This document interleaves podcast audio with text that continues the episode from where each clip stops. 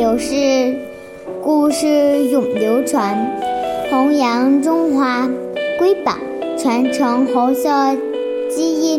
我是中华少儿故事大会讲述人朱凯言，一起成为更好的讲述人。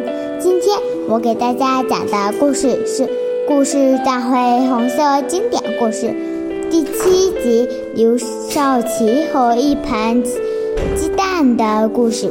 有一次，中原举王国华同志的母亲来到竹沟探望儿子，带来了几十个鸡蛋。国王国华把鸡蛋分作两份，一份送卫生处给了伤员，一份送给刘少爷爷。刘少奇爷爷补身子。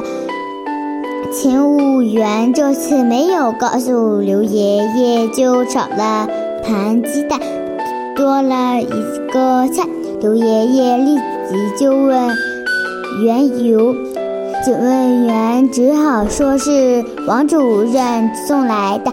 刘爷爷说：“怎么不给我说一声，就多加菜？首长，您的身体越来越瘦。”不，我感觉很好。你快把这份鸡蛋送给为人民流了血的伤病员。感谢大家的收听，我们明天见。